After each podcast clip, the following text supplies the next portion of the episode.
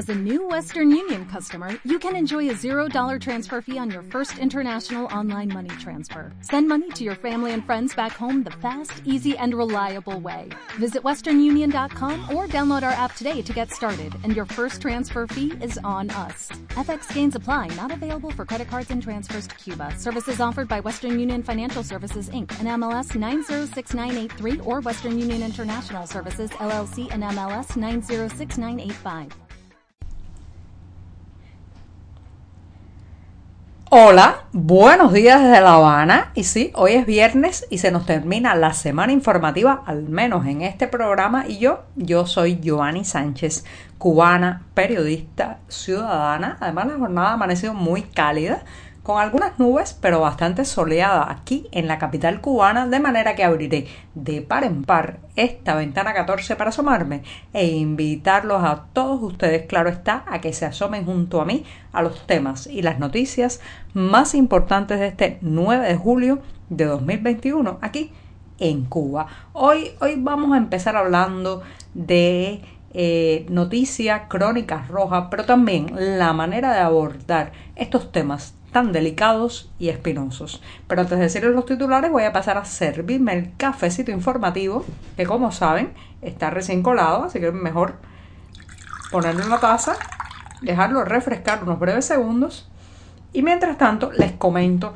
los titulares de este viernes. Ya les adelantaba que a partir de un incidente muy lamentable que ocurrió ayer en la capital cubana, un hombre que asesinó a cuatro personas en La Habana, voy no solamente a contar lo sucedido, sino también a acercarme a la manera de narrar esta noticia. Ya verán, ya verán por dónde voy y las diferencias entre la prensa libre y la prensa controlada por el Partido Comunista. También las pymes, las pequeñas y medianas empresas están a la vuelta de la esquina, pero y las preguntas se acumulan sobre si será este la manera esta la manera de reconstruir, reanimar, reflotar la economía cubana. También hay un éxodo silencioso. Hemos estado hablando largamente de esto en este programa, Ventana 14, pero yo me pregunto, ¿es tan callado y tan silente como algunos lo ven? Y por último, la Feria de Arte de Madrid se llena de billetes cubanos y esos mismos, los pesos nacionales que no parecen servir mucho para convertirse en bienes y servicios, pero para hacer arte quizás, quizás sí funcionen. Dicho esto, presentados los titulares, voy a tomar la cucharita para revolver un café que está recién colado, ya se ha enfriado un poco mientras comento los titulares, amargo, siempre amargo y también necesario.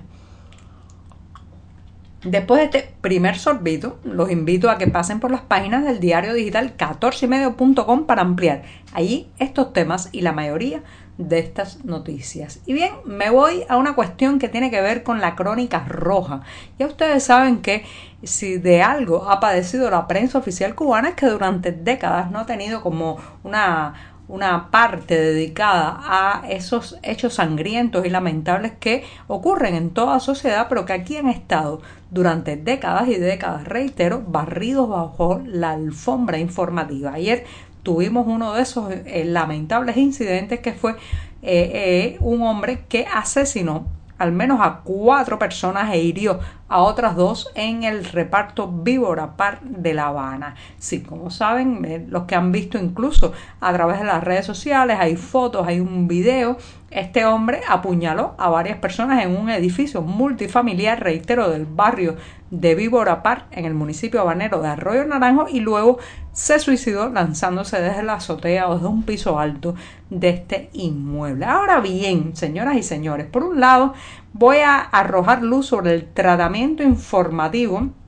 de este suceso, la prensa independiente inmediatamente cubrió el tema, eh, aparecieron en las redes sociales videos, fotos, todo, bueno, pues fue, se fue construyendo la noticia en la medida que iban saliendo informaciones que obligaron finalmente a que el Ministerio del Interior pueda sacar una nota oficial. Ahora bien, esta nota oficial del Ministerio del Interior publicada tal cual en los medios oficialistas cubanos es un ejemplo del antiperiodismo, la antiinformación y la antiprensa, así como lo escuchan. Por ejemplo, dice, en horas de la mañana de este jueves, jueves 8 de julio, resultaron oxisos, resultaron oxisos tres hombres y una mujer en un edificio multifamiliar ningún en ningún momento de esta nota, de esta información, se habla de asesinato, se habla de homicida, se habla de hechos sangrientos, nada. Todo el tiempo es de una,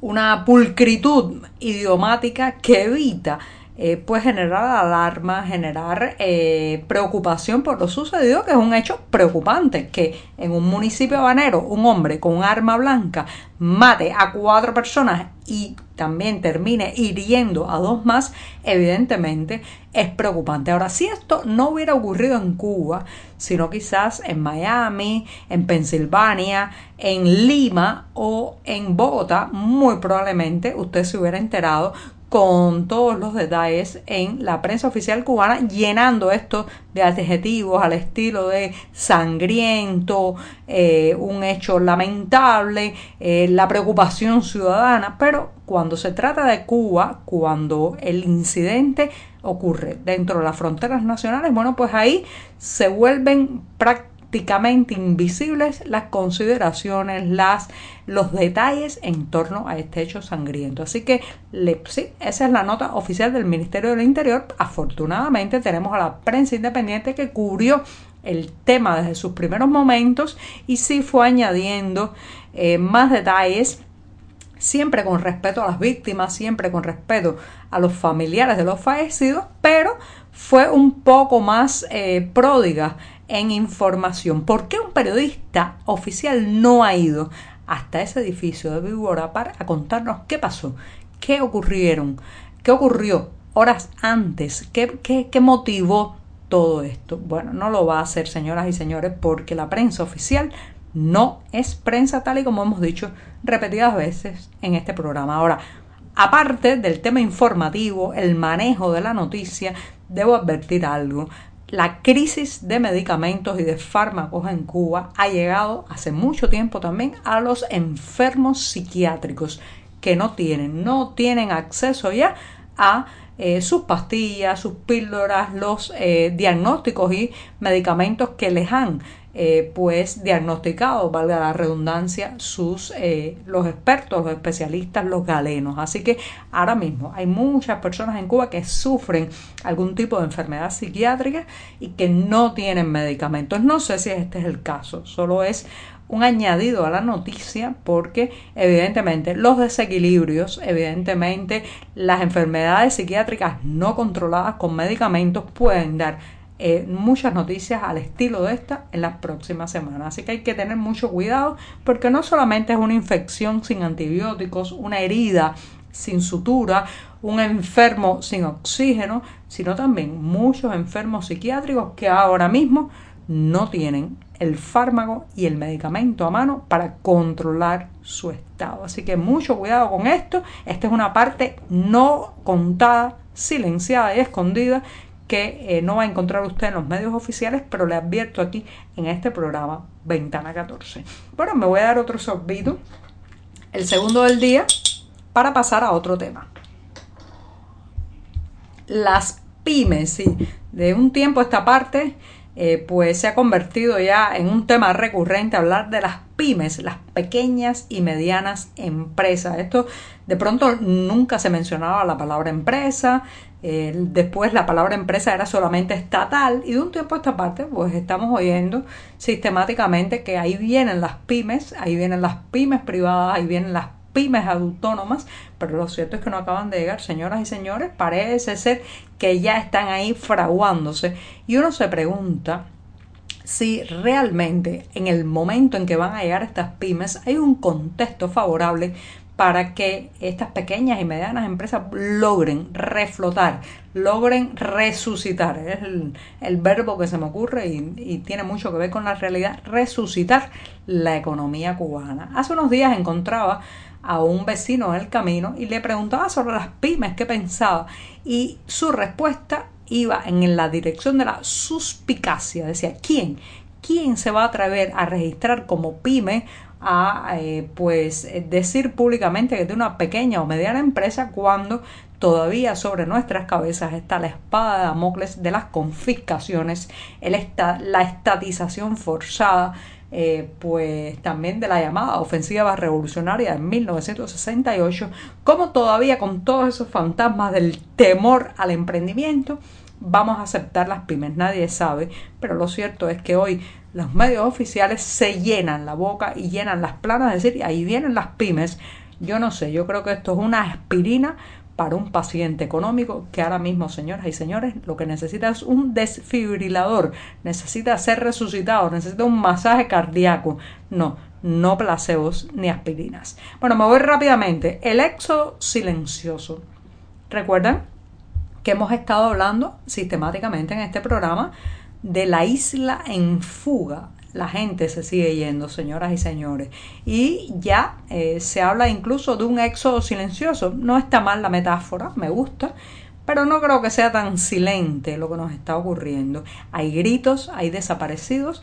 Los últimos son al menos nueve balseros cubanos que tras un naufragio eh, no se sabe, no se ha podido localizar dónde están en el mar. Eh, las familiares temen lo peor. Las autoridades estadounidenses que interceptaron eh, la embarcación y aparte de los sobrevivientes también se temen lo peor con estos nueve desaparecidos en el mar y lo cierto es que esta isla se sigue escapando no, no es silente el éxodo ni en voz callada es un éxodo eh, que se nota en el remate constante de las pocas propiedades que tienen en la isla para irse, en la locura de abordar muchas veces estas embarcaciones frágiles, en el desespero y en la falta de expectativas y todo eso no es para nada ni callado ni silente, es un verdadero grito nacional. Bueno, me voy rápidamente recomendándoles eh, que si usted está por Madrid, la feria de arte de esa capital, Arco, ya saben, pues puede que usted acceda a participar